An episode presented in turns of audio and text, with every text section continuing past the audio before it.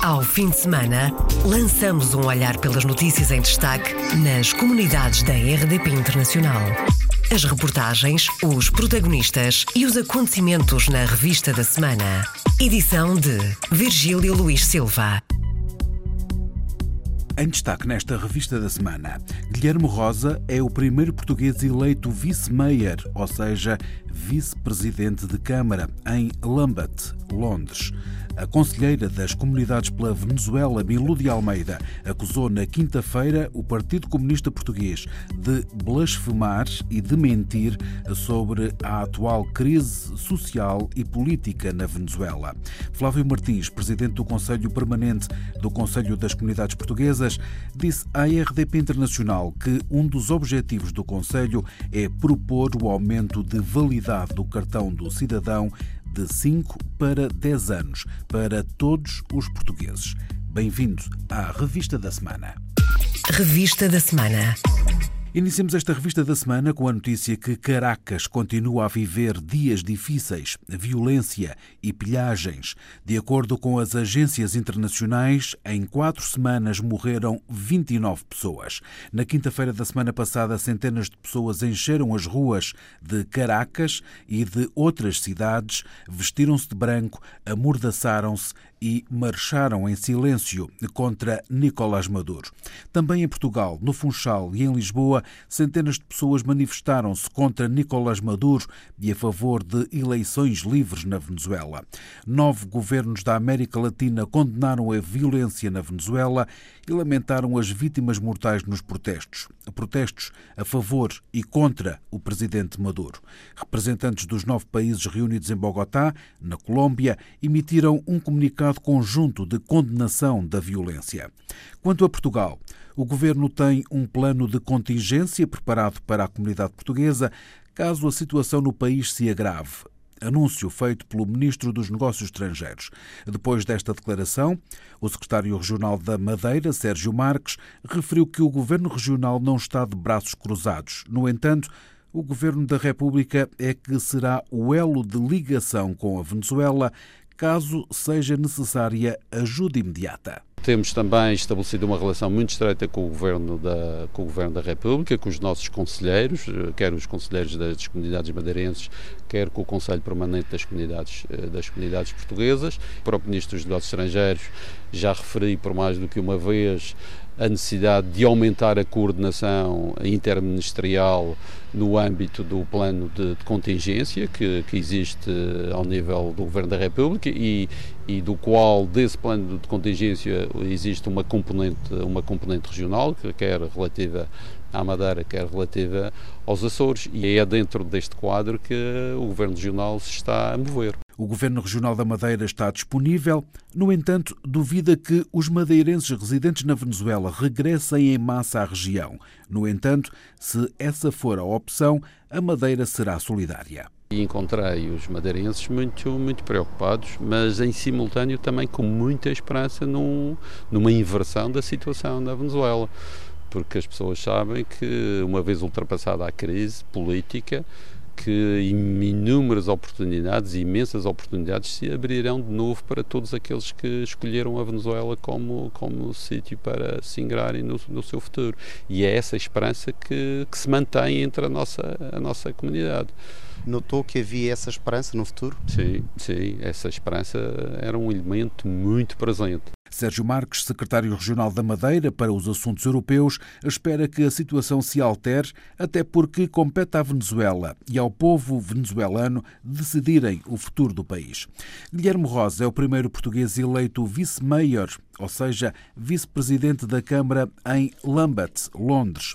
Guilherme Rosa tem um ano para levar a bom porto as metas que definiu metas que partilhou com a RDP Internacional entre elas dar uma maior visibilidade à comunidade portuguesa e alargar a todos os europeus o debate sobre o Brexit. Eu queria, para além deste trabalho, de certa forma, representar os portugueses com o cargo sénior na Câmara, dando boa nota de nós a outras comunidades imigrantes também radicadas aqui, portanto, a toda a comunidade de Lambert, para além de ajudar a Mayor Marcia Cameron a desenvolver, portanto, o seu mayoral role, porque ela de facto é que é a meia, portanto, a representante máxima. E eu também tenho esta intenção de defender um pouco a causa dos europeus uh, aqui no complexo que é o Brexit. Ou seja, gostaria de dar boa nota nossa, que nós fôssemos uh, chamados e ouvidos na discussão dos futuros direitos que vamos ter e, portanto, fomentar um bocado a coesão social e bons exemplos de integração e envolvimento na sociedade britânica. Portanto, um plano ambicioso, vamos ver se há tempo para tudo, vai ser um ano de muito trabalho, mas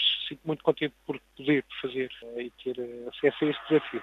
Guilherme Rosa, o primeiro português eleito vice-mayor em Lambeth, Londres, em declarações à RDP Internacional.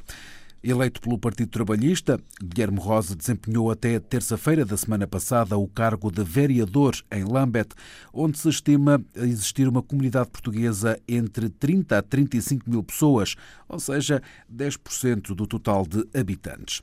A partir do dia 1 de maio, os consulados gerais de Portugal em Moçambique, em Maputo e na Beira aceitam pela última vez pedidos de visto Schengen para quem tem dupla nacionalidade moçambicana e portuguesa. O anúncio foi feito à agência Lusa pelo Cônsul-Geral de Portugal em Maputo, Frederico Silva. A partir de 1 de maio deste ano, os Consulados Gerais de Portugal e Moçambique, que são dois, em Maputo e na Beira, deixarão de conceder visto Schengen a cidadãos nacionais que também tenham uma nacionalidade estrangeira, duplos nacionais. E deixará de ser feito, portanto, a partir de 1 de maio. E porquê? Porque efetivamente não é nem, nem legalmente admissível à luz da legislação da União Europeia aplicável ao Grupo Schengen e a outros domínios, e também não é necessária, nem à luz da legislação moçambicana, nem da portuguesa, naturalmente, que ambas admitem a dupla nacionalidade. O Consulado-Geral de Portugal aqui em Maputo, e certamente também na Beira, darão, por certo, o tratamento prioritário possível a cidadãos nossos que, por necessidades de viagem, tenham a necessidade de renovar ou só o passaporte ou o cartão de cidadão e passaporte. A norma aplica-se também à dupla nacionalidade moçambicana e de outro qualquer país do espaço de Schengen. Quem tem dupla nacionalidade e quiser viajar para o espaço Schengen deve ter os respectivos passaportes válidos e apresentá-los em cada um dos países. O movimento associativo português no mundo vai ter novas regras a partir do próximo ano. O decreto regulamentar ainda está em preparação mas já existem prioridades definidas, nomeadamente para chamar os jovens para o movimento associativo. O anúncio foi feito à RDP Internacional pelo secretário de Estado das Comunidades, José Luís Carneiro a identificação, o apoio e o acompanhamento às redes de jovens eh, que eh, emigraram do país nos últimos cinco anos, não apenas para lhes prestar o apoio devido, mas simultaneamente para procurar que essa nova geração de imigrantes se articule com um movimento associativo tradicional que precisa de um rejuvenescimento. São os próprios dirigentes a solicitarem apoio para promoverem esse rejuvenescimento, nomeadamente nos países eh, fora da Europa. Uma segunda prioridade tem a ver com os movimentos de solidariedade, voltados para as famílias, mas também voltados para a população reclusa, o movimento da cidadania e da participação cívica e da participação política e também, naturalmente, as, as questões ligadas à valorização da cultura e da identidade histórica e cultural das nossas comunidades, onde está o folclore, a etnografia, que são expressões muito fortes nas comunidades portuguesas. O secretário de Estado das Comunidades, as novas regras do movimento associativo português no mundo, com os olhos postos nos jovens, com entrada em vigor já para o próximo ano. No coração de Londres, na segunda-feira, ao fim da tarde, foi tempo de networking para jovens empreendedores portugueses.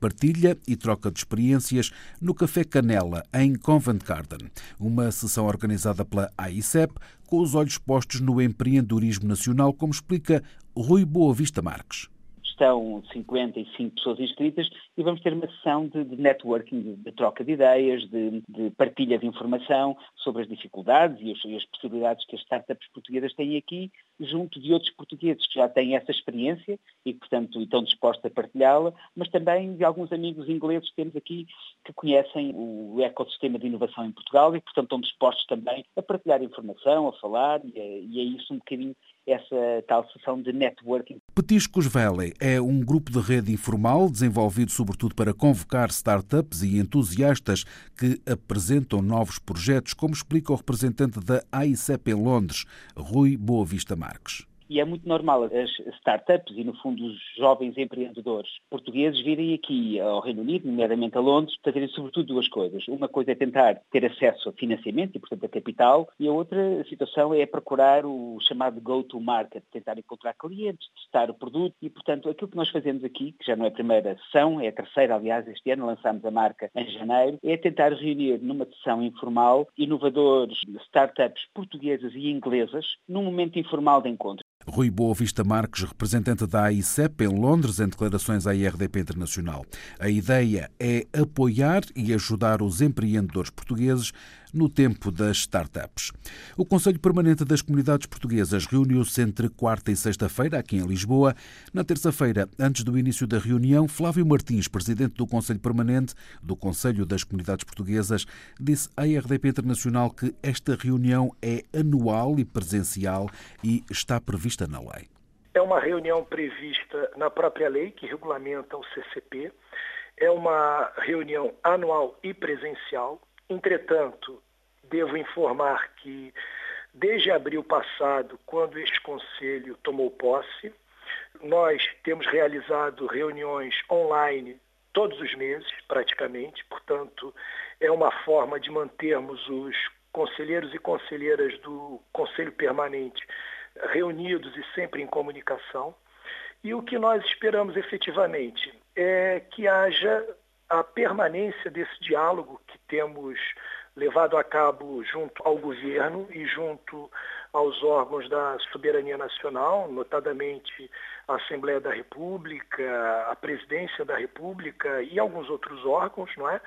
para discutirmos e, e tentarmos efetivar mais direitos para as comunidades portuguesas. Flávio Martins disse ainda à IRDP Internacional que um dos pontos que rege o atual mandato do Conselho das Comunidades Portuguesas é que seja um órgão mais proativo. Um dos princípios que rege este mandato, isso foi bastante divulgado durante a reunião do ano passado, é que nós queremos ser um, um órgão de aconselhamento mais proativo. Ou seja, nós também queremos tomar a frente e levar algumas pautas, seja ao governo constitucional, seja à Assembleia da República, seja à Presidência da República, e temos conseguido isto. O presidente do Conselho Permanente do CCP citou como exemplos a Lei da Nacionalidade para lusodescendentes da segunda geração e o recenseamento automático. Flávio Martins, presidente do Conselho Permanente do Conselho das Comunidades Portuguesas, disse à RDP Internacional que um dos objetivos do Conselho é propor o aumento de validade do cartão do cidadão de 5 para 10 anos para todos os portugueses. Nós pretendemos levar até o MAI, até o Ministério da Administração Interna, a discussão da viabilidade do cartão de cidadão ter uma validade maior do que cinco anos. A proposta nossa será que tenha uma validade de 10 anos, porque se em Portugal, seja no continente, seja nas regiões autônomas, a retirada, a obtenção de um novo cartão de cidadão, ela é muito rápida, isso não ocorre nas comunidades. E como é um documento fundamental para o nacional, para o cidadão, nós também vamos encaminhar esta proposta de modo a que o cartão tenha uma maior validade, não apenas para a diáspora, mas aí aplicado a todos os portugueses e portuguesas. Em final do seu mandato, enquanto presidente do Conselho Permanente do CCP, Flávio Martins faz um balanço positivo. Houve dificuldades? Houve. E dificuldades, me parece, sempre ocorreram por conta dessa, dessa distância geográfica que põe os conselheiros né, da Austrália dialogando com os dos Estados Unidos ou da Argentina, com os da Suécia, enfim. Mas não foram dificuldades que eu possa dizer-lhe que acabaram por prejudicar os andamentos ou o andamento das nossas atividades. Não. Poderíamos talvez ter ido mais adiante? Talvez mas acho que, e portanto estou satisfeito com aquilo que foi conseguido, porque em várias pautas eh, havia ali eh, projetos e anseios já de há muitos mandatos e nós conseguimos avançar bem com isso tudo durante este ano de 2016, 2017. Flávio Martins, presidente do Conselho Permanente do Conselho das Comunidades Portuguesas. A conselheira das comunidades pela Venezuela, Milu de Almeida, acusou na quinta-feira o Partido Comunista Português de blasfemar e mentir sobre a crise social e política no país. O Partido Comunista Português votou contra um voto de solidariedade e de apoio aos portugueses que vivem na Venezuela, aprovado recentemente no Parlamento. Na quinta-feira de manhã, à margem de um encontro entre deputados e conselheiros das comunidades, Carla Cruz, deputada do Partido Comunista Português, sentiu necessidade de explicar o voto do seu partido, Paula Machado. O PCP está solidário com a comunidade portuguesa. O esclarecimento da deputada Carla Cruz, depois da bancada comunista ter votado contra o voto do PSD no Parlamento de apoio à comunidade portuguesa na Venezuela. O Partido Comunista Português votou favoravelmente ao ponto em que o voto do PSD referia-se à comunidade uh, portuguesa. A iniciativa que o PCP apresentou sobre a Venezuela fazia uma referência explícita de manifestação de solidariedade e apoio à comunidade uh, portuguesa que vive na Venezuela. Temos manifestado essa preocupação, temos dito que o governo português deve acompanhar essa situação, mas também não desligar digamos, de que a situação com que a comunidade portuguesa na Venezuela vive não é alheia àquilo que também são as dificuldades com que o povo venezuelano vive e que resultam claramente daquilo que são os processos de ingerência, de desestabilização que está em curso na Venezuela. Esclarecimentos que não convenceram a conselheira das comunidades portuguesas eleita pela Venezuela, Milude Almeida. Estão solidários e não estão, não é verdade? E eu quero lembrar à senhora deputada Carla Cruz que eu respeito muito as suas ideologias partidistas. No entanto, não partilho por defender umas ideologias de partido se cometa o que se está a cometer de blasfemar, de mentir dia após dia com respeito à situação que está a atravessar a Venezuela. E Milo de Almeida descreve o dia a dia de um país em crise. Temos cada vez mais pessoas a buscar nos sacos do lixo comida para comer. Que não me digam que aumentou a escolaridade. O que aumentou foi a ausência escolar, porque as crianças desmaiam-se nas aulas por falta de uma boa nutrição. Que não me digam que na Venezuela se vive melhor que nunca quando a insegurança aumentou catastroficamente. Milo de Almeida deixou ainda um conselho aos deputados. O Parlamento português deverá e deveria falar sempre a uma só voz sobre a Venezuela. Na Venezuela, os protestos repetem-se. Na quarta-feira foi bloqueada uma das estradas de acesso à capital. O bloqueio durou horas. Foi roubado o equipamento médico de uma ambulância. Os medicamentos são um dos produtos que mais têm faltado aos venezuelanos. No último mês, tem havido manifestantes nas ruas todos os dias. As agências internacionais de notícias dão conta já de 29 mortos.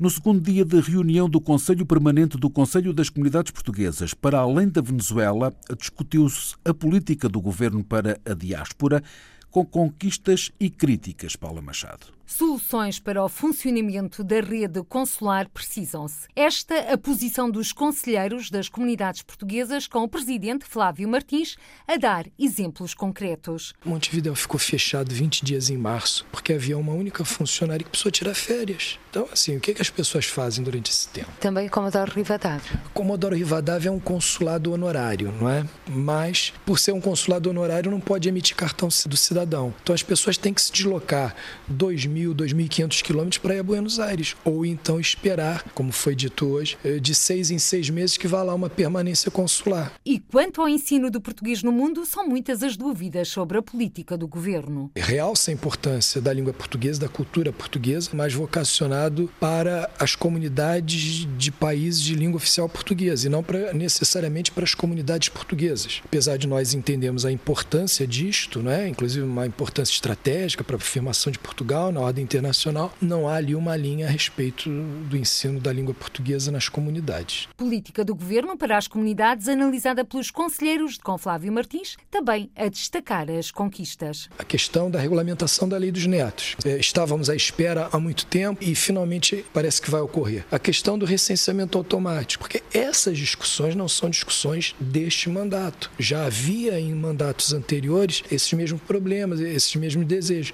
e que, felizmente, nós conseguimos realizar agora. Flávio Martins, presidente do Conselho Permanente do CCP. Agora, em cima da mesa está o plano de ação para 2017-2020 do Conselho das Comunidades Portuguesas. O Conselho das Comunidades Portuguesas é o órgão consultivo do governo para as políticas relativas às comunidades portuguesas no estrangeiro.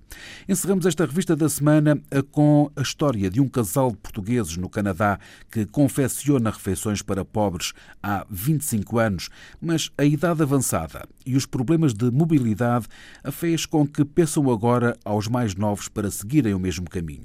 Agostinho e Clara Marmelo têm 82 e 78 anos, respectivamente. Chegaram a Toronto há meio século, provenientes de Martinchel, em Abrantes, no distrito de Santarém, com os três filhos menores. Desde muito cedo sentiram a obrigação de ajudar os mais necessitados, os sem-abrigo, e prepararam já 1.500 refeições por ano. Agostinho exemplificou que, mesmo para a recolha dos produtos alimentares doados por empresários, como é o caso do pão e dos doces, através de uma pastelaria portuguesa, todos os elementos do grupo já têm uma idade avançada e é necessário pessoas mais novas. Pois precisávamos, mas não, não aparece assim muita gente que queira dar a corpo ao manifesto. Para ajudar lá, até há muita gente. Mas para tomar a responsabilidade, que até ver não se consiga arranjar ninguém. E mesmo para o pão também era, era bom que alguém aparecesse, porque também já estamos todos cansados. Um já tem, já ainda tem dois anos a mais do que eu. Outro senhor também está um bocado aleijado das pernas. Eu também não estou, a minha saúde também não é já da primeira classe. E estamos a ver que depois aquele pão um dia vai todo para o lixo, que é uma pena, tanto pão que eles nos dão. Dão-nos pão, mas é, mas é. Somos generosos até demais a, a, a Padaria Brasil. O pão que nos dá esse pão. Pão e bolos. Pão e bolos. Não é pouco.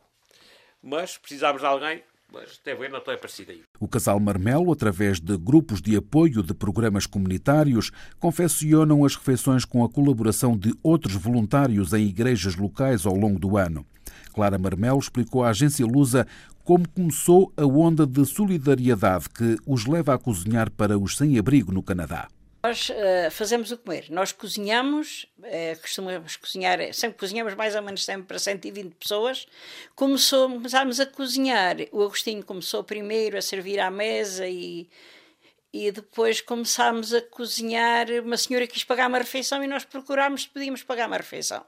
E aí ela pagou e nós cozinhámos e dali começámos. Um, cozinhar duas, cozinhar três, cozinhar quatro e agora já cozinhamos sete por, por durante o, lá é, sete no Arrow da Cold e cozinhamos também três na Igreja de São Pedro à mesma, que tem outro programa que é um, Welcome Table. Uh, lá só comem, lá em cima no outro programa Hour of the Cold, comem, dormem, têm pequeno almoço, aquilo é muito completo, é mesmo da gente sentir felicidade do que está a fazer. E então o amor com que se faz é, é qualquer coisa que não tem explicação. Gostávamos que continuasse, não gostávamos que ele acabasse e esperamos que haja alguém novo que se ofereça para fazer. Clara Marmel gostava que esta tradição fosse mantida. Agostinho Marmel também lança o repto aos restaurantes e associações que organizem festas e jantares de grupo que não desperdicem comida pois, caso esteja em condições, pode ser muito útil para os mais necessitados.